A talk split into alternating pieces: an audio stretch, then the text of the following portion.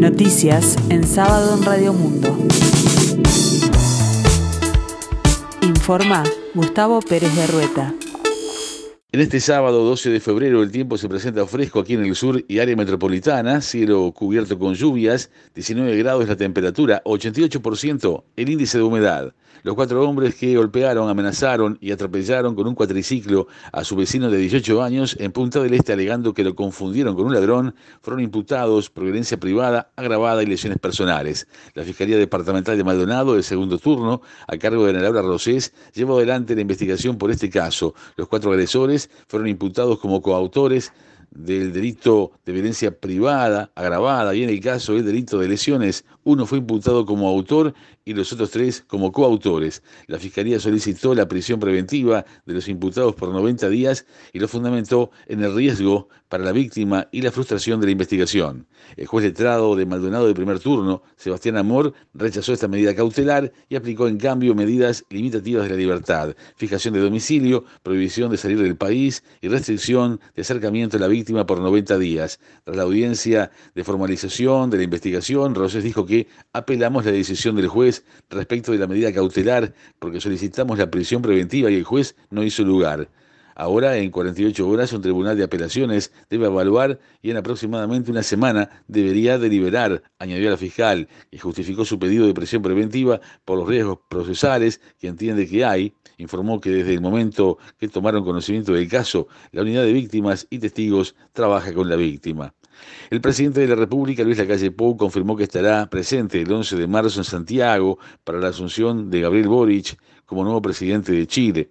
El futuro titular del Palacio de la Moneda dijo al programa Nada que Perder de Radio M24 que después de su triunfo tuvo una muy amable conversación, protocolar pero amable conversación con el presidente de la calle Pou y aseguró que más allá de las discusiones políticas, espera tener la mejor de las relaciones con él y el gobierno que encabeza. La calle Pou y Boric ya mantuvieron un diálogo telefónico en el que el presidente uruguayo confirmó su presencia en Santiago. El viaje del presidente de la República a la capital chilena se extenderá por el día.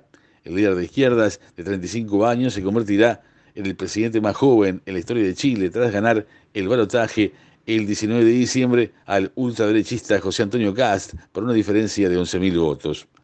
Los trabajadores de supermercados Tata denunciaron que la empresa está realizando despidos arbitrarios e injustificados. El gremio denunció que la empresa desvinculó sin motivos a una trabajadora sindicalizada que es madre de un niño autista. La patronal explicó por su parte que el cese corresponde a un bajo rendimiento y no a cuestiones personales o por ser integrante del gremio. El presidente del sindicato de Multiahorro, empresa absorbida por Tata, Leonel Bianchi, dijo a informativos de Radio Monte Carlo que la cadena de supermercados está tercerizando sus servicios para evitar pagar primas por antigüedad.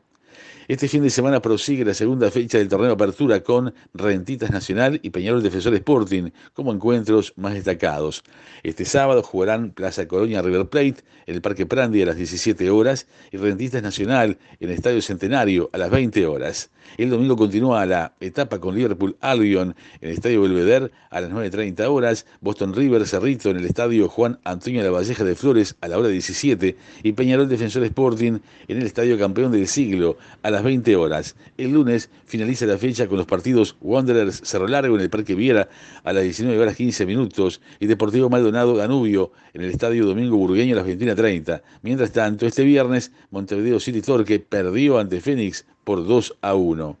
Este sábado y con presencia uruguaya será disputada la final del Mundial de Clubes entre Palmeiras de Brasil y Chelsea de Inglaterra. El trascendente encuentro será disputado a las 13.30 horas de nuestro país. El exjugador de Peñarol y actual defensor de Palmeiras, Joaquín Píqueres, será de la partida defendiendo el lateral izquierdo del equipo paulista. En la escena internacional, un tribunal de la paz postergó el inicio del primer juicio contra la expresidenta de facto, Janine Áñez, por el golpe de Estado de 2019 en Bolivia, al hacer lugar a los cuestionamientos formales presentados por la defensa, pero también en virtud de los problemas técnicos generados durante la audiencia virtual. A Áñez se le imputa haber asumido la presidencia en forma inconstitucional en noviembre de 2019 luego de la renuncia de Evo Morales en medio de protestas multitudinarias por un supuesto fraude electoral denunciado por la Organización de Estados Americanos que nunca fue comprobado. El tribunal no fijó de inmediato una nueva fecha de instalación del juicio en el que la ex senadora siete ex jefes militares y un ex jefe policial enfrentarán acusaciones de violaciones constitucionales y legales en los actos que culminaron en la autoproclamación presidencial de Áñez. De acuerdo con la ley boliviana, el proceso puede durar hasta tres años.